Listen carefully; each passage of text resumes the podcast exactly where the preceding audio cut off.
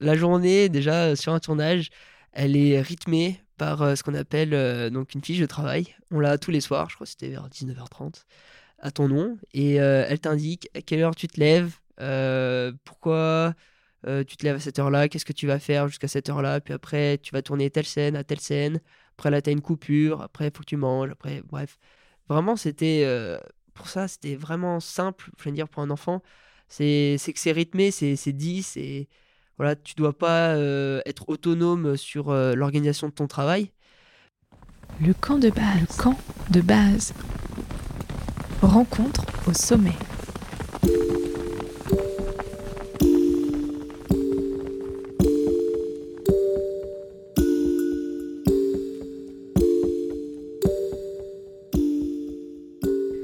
Bonjour à toutes et à tous et bienvenue dans le 28e épisode du Camp de base, le podcast des rencontres au sommet. Dans ce nouvel opus, je rencontre Pierre Ferréol, étudiant en STAPS. Il est aussi membre de l'équipe de France de ski alpinisme. Mais le destin de Pierre a basculé bien plus tôt dans son enfance, alors qu'il chasse une mouche en quelque sorte lorsqu'il est en CP.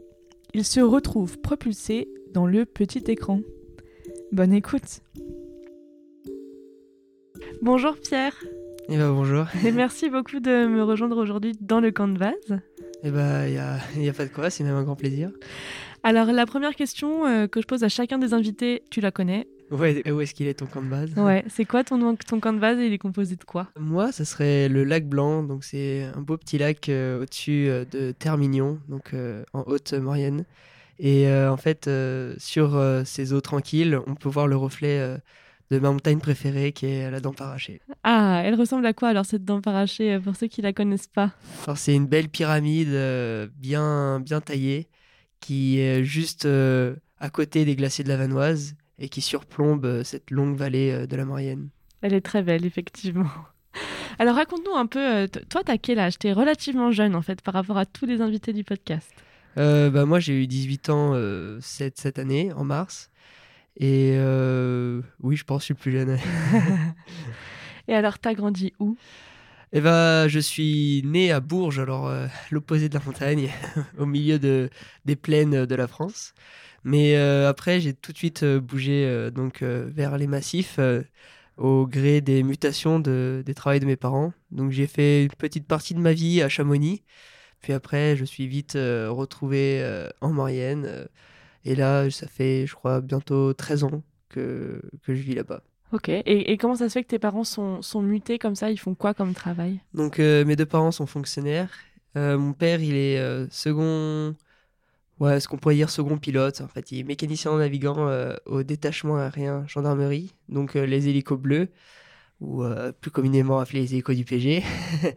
et euh, ma mère, elle, elle est médecin euh, donc aux soins palliatifs à Saint-Jean-de-Maurienne, mais avant elle travaillait donc dans les urgences médicales, notamment en hélico.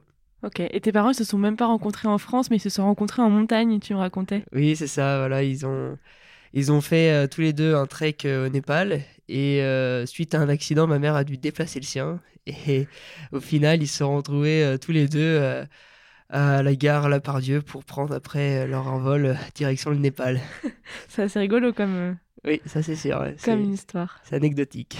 Donc tu arrives en Maurienne, t'as quel âge? Il me semble j'avais 4 ans. Voilà, ok. Donc tu es à l'école primaire. Et là, il y a quelqu'un qui débarque à l'école primaire. Et ça va un peu changer le cours de ton existence. Finalement, tu nous racontes cette histoire? Ouais, bah c'était, euh, on va dire, euh, dans le premier trimestre de CP. Donc euh, c'était le grand changement, passer d'un autre bâtiment. Et t'as 6 ans, t'es petit aussi. Ouais, ouais 6 ans, voilà, tout juste. Et donc il y a une personne qui rentre dans notre classe, qui commence à nous parler donc sur un sujet que j'écoute vaguement parce que je pense j'avais des devoirs à attraper. et euh, puis un moment, elle nous demande qui veut participer. Moi, je pense que tous mes copains allaient participer. Et je me suis dit, bon, bah, comme tout le monde, je vais lever la main. Et au final, euh, je me retrouve un peu le seul de la classe euh, à lever la main. Tout le monde m'a regardé et elle m'a dit, bon, bah, ok, bah, tiens, je te file ce papier. En fait, il y avait ses coordonnées et elle avait pris mon nom pour, en fait, faire partie du casting pour jouer euh, Sébastien dans le futur film Belle et Sébastien de Nicolas Vanier. au début, c'était un casting pour le rôle principal. Et je crois on était 2000 enfants au total, répartis sur toute la France. Il y a eu une grosse partie quand même qui venait de, de Haute-Maurienne et de la Maurienne en base. Et en fait, c'est Nicolas Vanier qui voulait vraiment donc un acteur du coin pour, qui, pour que le personnage paraisse vraiment un, local quoi. Et en fait, donc il a, c'était une de ses priorités d'avoir vraiment euh, un, petit jeune du coin.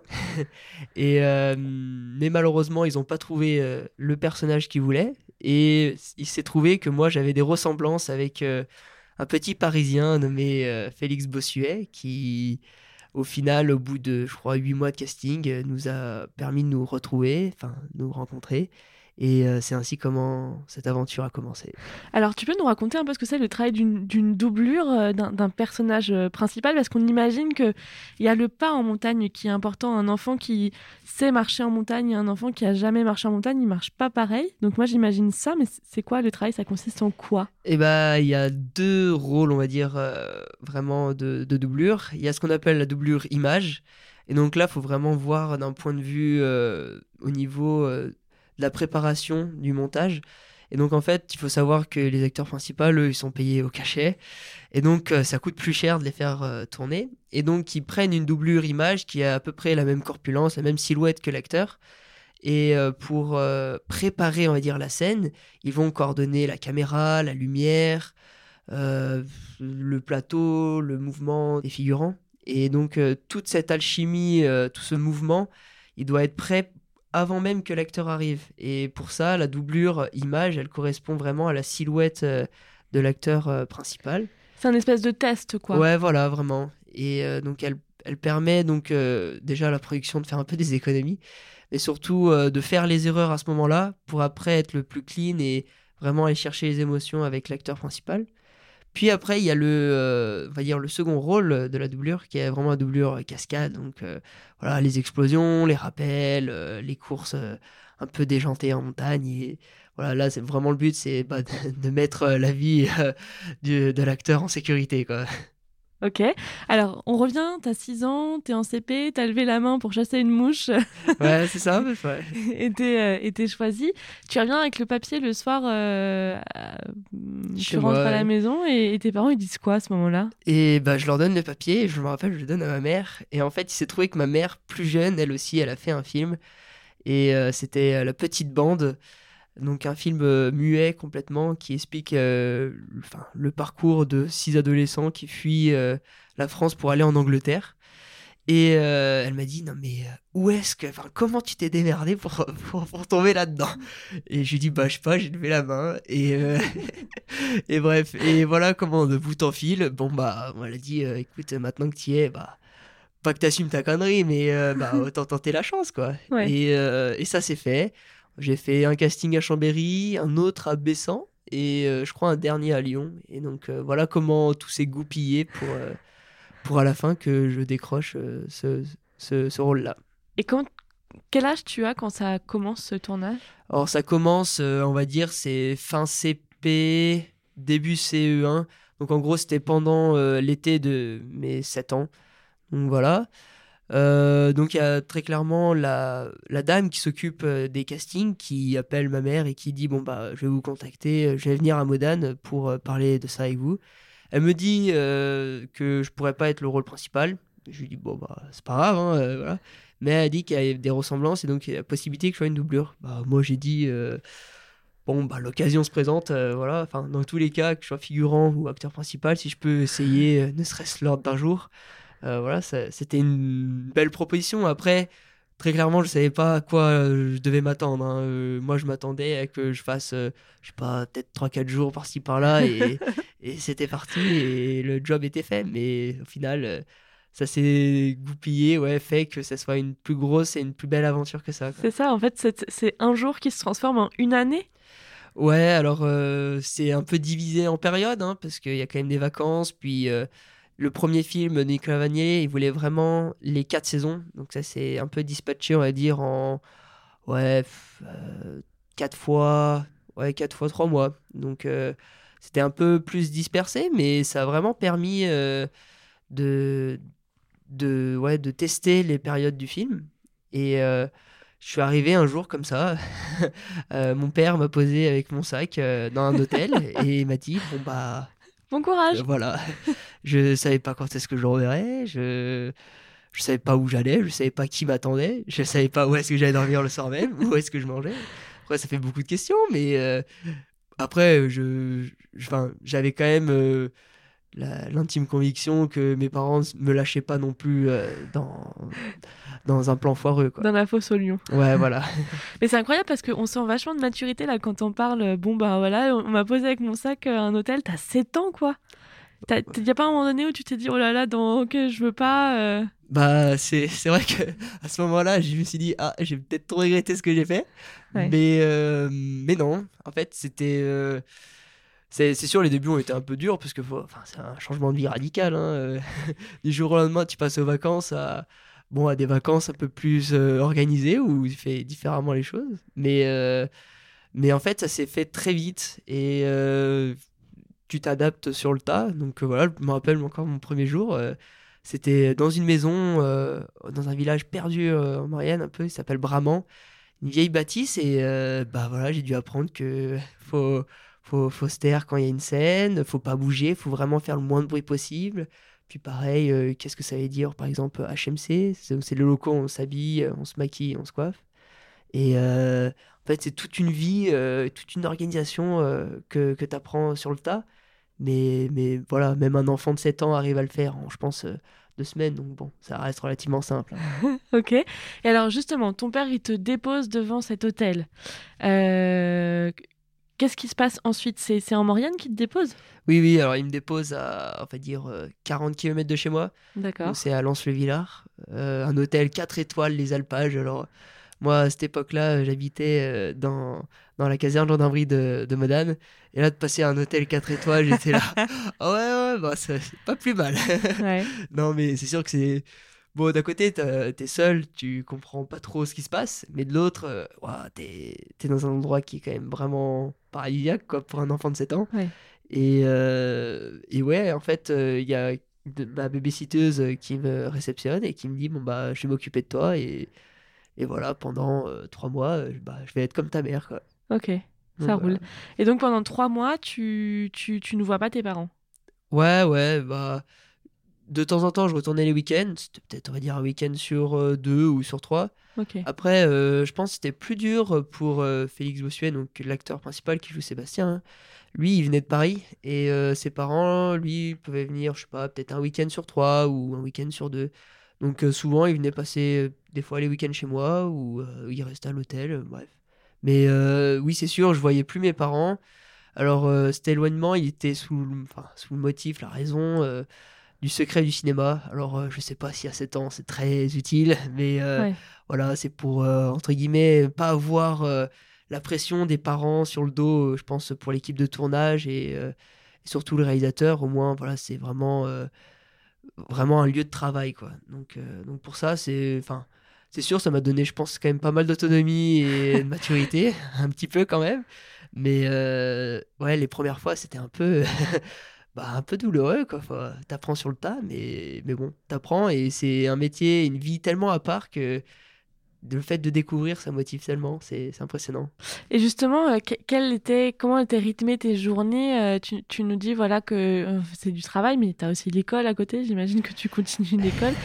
ça ressemble à quoi une journée d'un enfant sur un tournage? Alors, la journée, déjà, sur un tournage, elle est rythmée par ce qu'on appelle donc une fiche de travail. On l'a tous les soirs, je crois que c'était vers 19h30, à ton nom, et elle t'indique à quelle heure tu te lèves, pourquoi euh, tu te lèves à cette heure-là, qu'est-ce que tu vas faire jusqu'à cette heure-là, puis après tu vas tourner telle scène à telle scène, après là tu as une coupure, après il faut que tu manges, après bref. Vraiment c'était, euh, pour ça c'était vraiment simple, je veux dire pour un enfant, c'est que c'est rythmé, c'est dit, c'est... Voilà, tu dois pas être autonome sur l'organisation de ton travail. Puis après, pour ce qui est de l'école, alors là, c'est un peu plus Walligan. en fait, c'est euh, l'académie qui fait via le CNED, donc qui nous prend une, institutrice et qui nous, entre guillemets, oblige à avoir deux heures de cours par semaine. ou par jour, mais c'était plus par semaine parce que c'était souvent difficile. Souvent, c'était après les journées de travail de, admettons, 18h à 20h. Euh, nous, on venait de passer une journée en montagne, soit dans la neige ou soit à courir partout. On était crevés. je me rappelle le nombre de fois, euh, au bout d'une demi-heure, la prof elle me disait Bon, allez, on arrête. Donc, euh, ouais, pour ça, c'est vrai que c'était pas très, on va dire, respecté, mais bon, j'étais pas non plus à la rue scolairement, quoi. Oui. Et est-ce que tu te rappelles justement la première fois que tu as rencontré Félix? Oui, oui, oui. Alors, c'était. Le, le, tournage n'avait pas encore commencé. Euh, on était déjà sur euh, un des lieux de, tournage, on savait qu'on allait tourner là. Et euh, en fait, Félix, lui, a déjà fait du cinéma et il connaît déjà le milieu. Et en fait, il m'explique un peu bah, comment ça se passe. Et moi, j'étais bah, très admiratif parce que voilà, on voit un enfant de notre âge qui nous raconte une vie complètement différente de la nôtre. De quelle planète tu sors quoi. Et euh, mais en fait ça donne tellement envie et de se dire qu'on va vivre la même chose c'est c'est juste épatant. Mais donc ouais, ouais on a on a joué sur une aire de jeu euh, puis euh, puis on a pas mal échangé et c'était une belle première rencontre ouais. Non, très mémorable. C'est quelqu'un qui est resté ton copain, Félix? Oui, oui, bah, on va dire pendant les trois films, c'est quelqu'un avec qui j'ai j'ai bien sympathisé. Après, la distance et nos vies complètement différentes ont fait que ben, on s'est perdu de vue.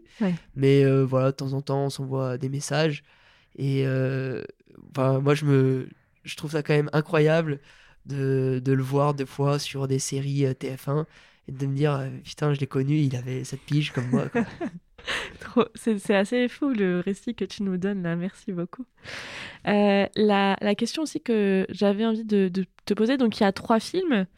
Tu commences l'été de tes. Donc à la fin du CP, début du CE1, tu nous disais. Mhm. Euh, et après, c'est quand? Et bah après, il y en a un autre euh, qui s'étale, on va dire, sur les CE2, CM1 et un peu de début de CM2. Donc voilà, assez, assez dispatché. Et un dernier qui, lui, se passe euh, donc euh, quand je vais à peu près, on va dire, 12-13 ans, quatrième. Donc, euh, donc voilà. Et alors, donc c'est des séries de films qui sont entrecoupées de retour à la vie réelle? Ouais, c'est ça. c'est quoi de retourner à la vie réelle quand on a eu la vie d'un enfant rythmé où on se lève à 6h30, où on a un rider, où on sait quelle chose on va faire à la minute près? Ah, c'est complètement différent. Parce que Déjà, on va dire sur la vie sociale, euh, on quitte tout, nos amis, nos parents, notre famille, pour une nouvelle famille qui est vraiment très unie, très proche, qui est la famille du cinéma en fait. Hein, euh. Et voilà, on est un groupe de 90-120 personnes qui travaillent, qui vivent pour le même projet. Et en fait, on est très unis, très proches, et on s'accroche à cette famille. Et donc de devoir la quitter à la fin d'un tournage, c'est vraiment... Euh, quelque chose d'assez assez fort. Hein. Et de retrouver en fait euh, des personnes de, de son âge, euh, bah, ça fait très bizarre. C'est, on a l'impression un peu d'être dans un monde euh, un, peu à côté, quoi. Et bon, après, ça se fait, hein, mais c'est sûr que le retour à la réalité, ouais, tu passes d'un, d'un hôtel 5 étoiles avec sauna, piscine, hammam, ta chambre avec euh, des lits toujours nickel à, à l'école où bon bah c'est foot tous les jours euh, puis il faut que tu ranges ta chambre parce que tu as mis des Lego de partout bon c'est pas la même chose mais euh, mais ouais ça ça te rappelle comment l'expérience que tu as vécue, elle est, elle est juste incroyable.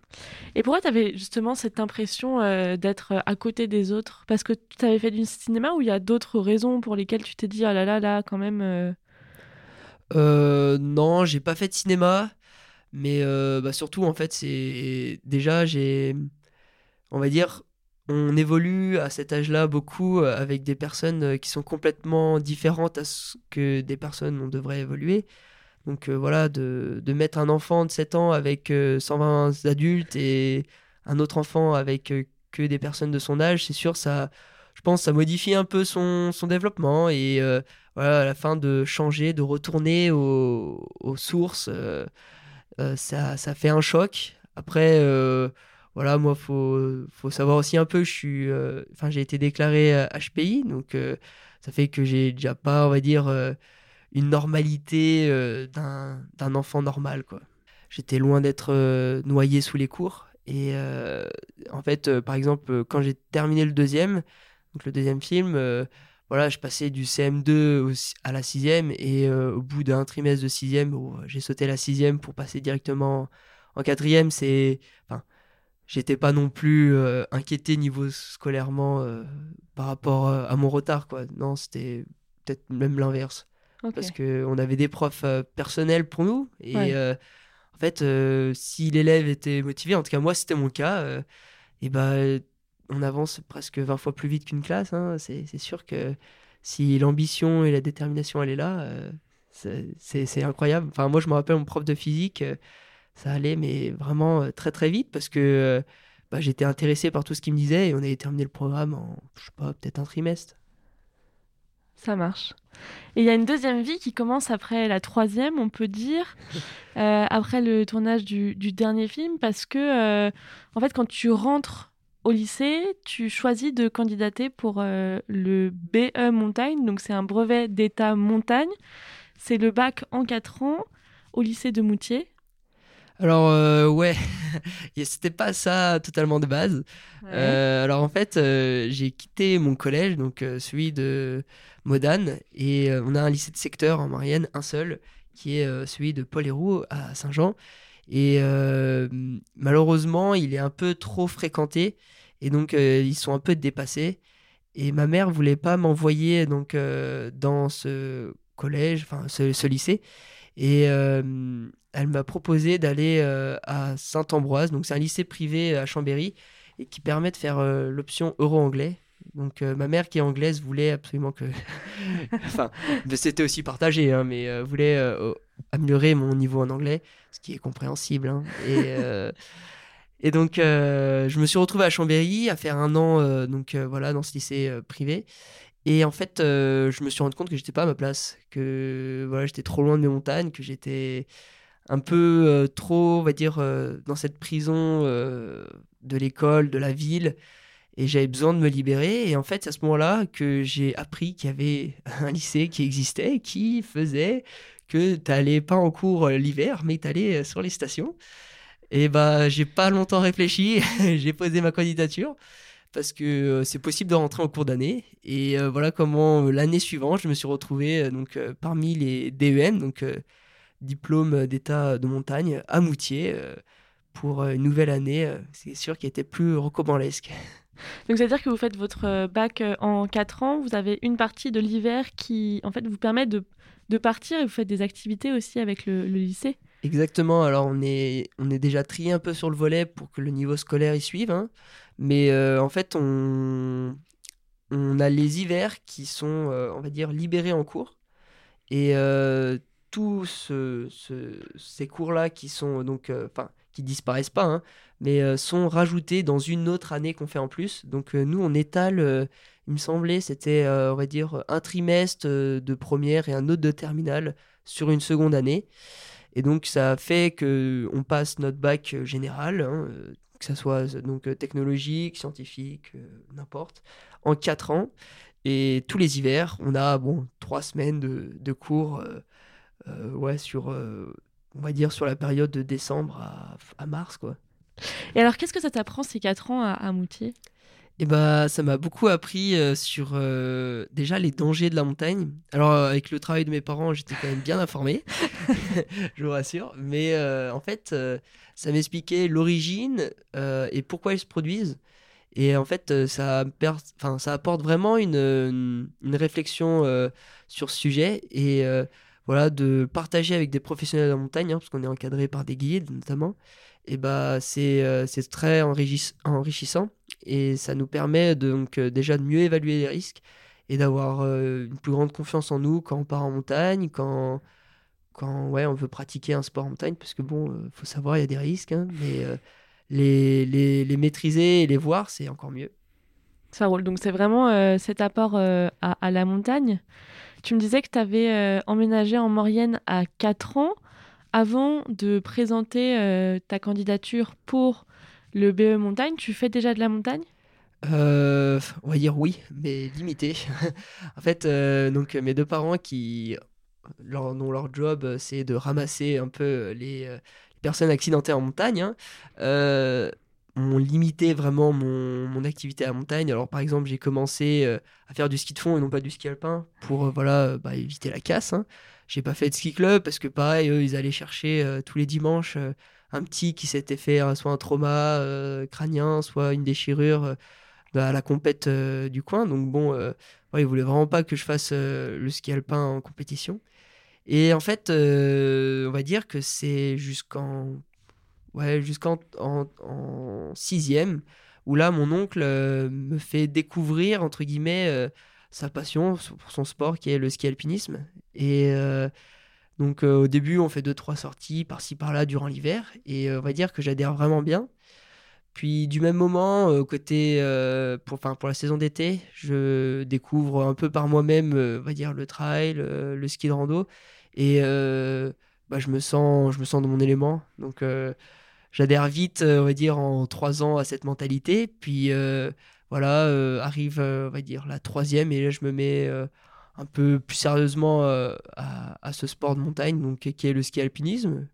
Donc voilà, je fais deux, trois compètes, mais c'est vraiment pareil du ski alpinisme, on va dire, restreint. Hein. je reste sur les pistes. et c'est ouais, vraiment dans le but de me défouler. J'ai pas encore cette notion de découverte. Et en fait, ça va arriver avec Moutier, hein, de, très clairement passer à un niveau où bah, on prend avec un guide qui va te montrer l'exemple à suivre euh, dans ces milieux-là. Et en fait, euh, ça nous apporte vraiment un exemple et donc euh, cette confiance en nous-mêmes pour voilà, se balader dans, en toute sécurité en montagne.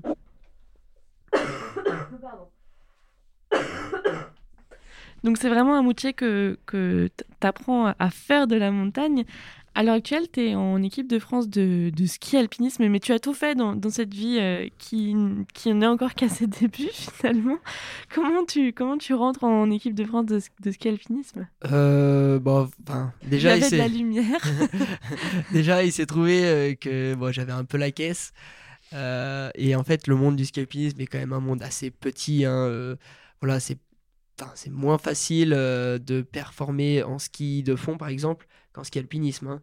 Et euh, bah, force euh, de faire des courses, puis de d'avoir, euh, on va dire, des bons classements, de fil en aiguille, je me retrouve donc en équipe de France. Alors là, l'année dernière, j'y étais. J'y suis plus cette année. Enfin, je suis en équipe B.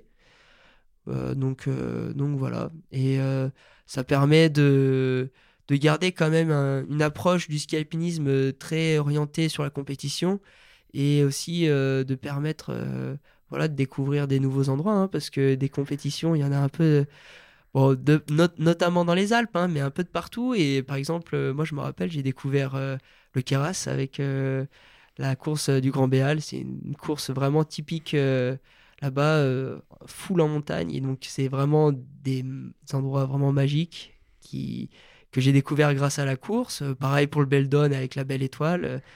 Ouais, moi j'ai en fait j'ai découvert un peu la montagne via déjà euh, les courses de ski rando, mais aussi euh, aussi Moutier. Dans le camp de base, j'avais accueilli euh, David Touranchot et un morceau de Perrine Gindre au téléphone, qui nous avait un peu parlé des différentes disciplines du ski alpinisme.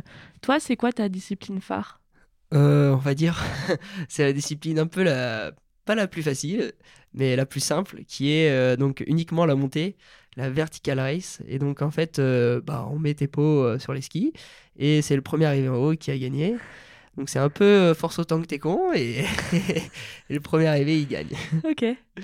Très bien, donc ça c'est vraiment ta discipline à, toi. Ouais, alors en fait c'est ma discipline entre guillemets où j'excelle le mieux parce que j'ai pas un si bon niveau en descente comparé à l'élite et en fait c'est plus facile de gagner des secondes à la descente que à la montée.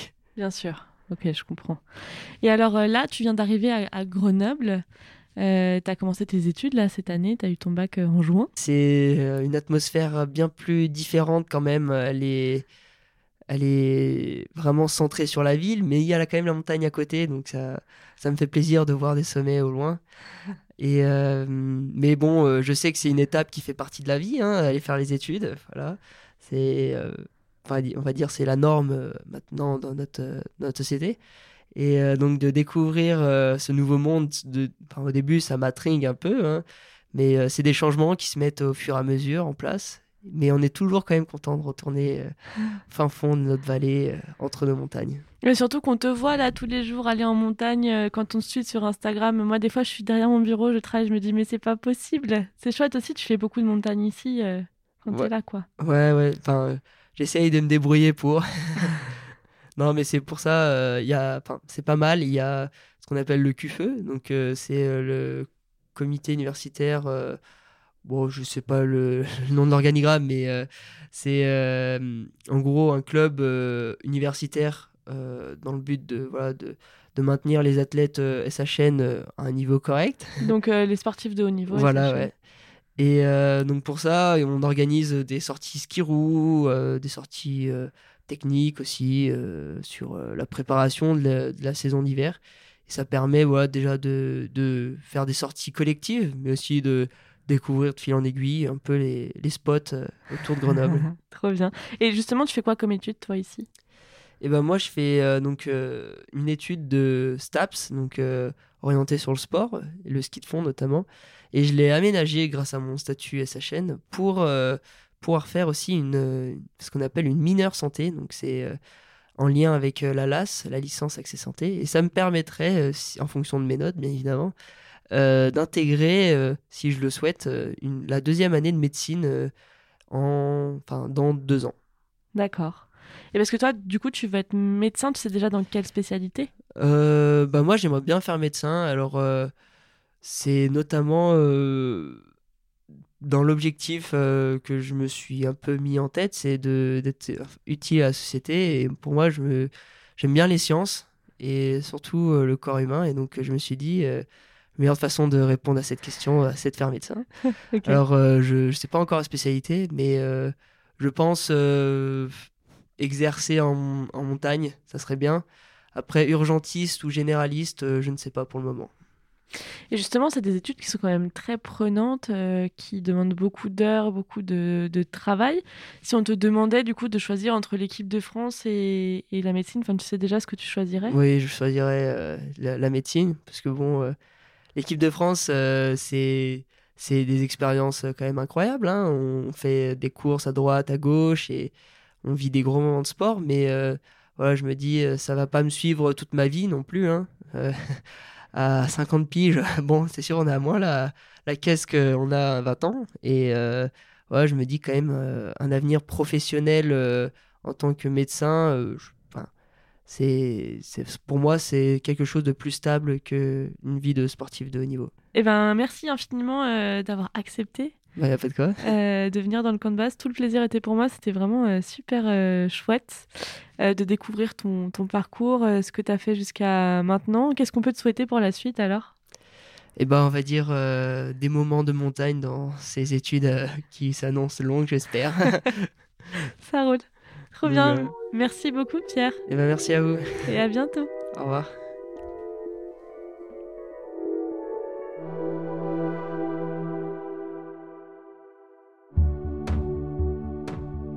Le camp de base épisode 28 avec Pierre Ferréol, c'est déjà terminé pour aujourd'hui. Si le cœur vous en dit, partagez-le à votre entourage, abonnez-vous sur les réseaux sociaux et passez lire les articles sur le blog campdebase-podcast.com. A très vite dans le camp de base. Rencontre au sommet.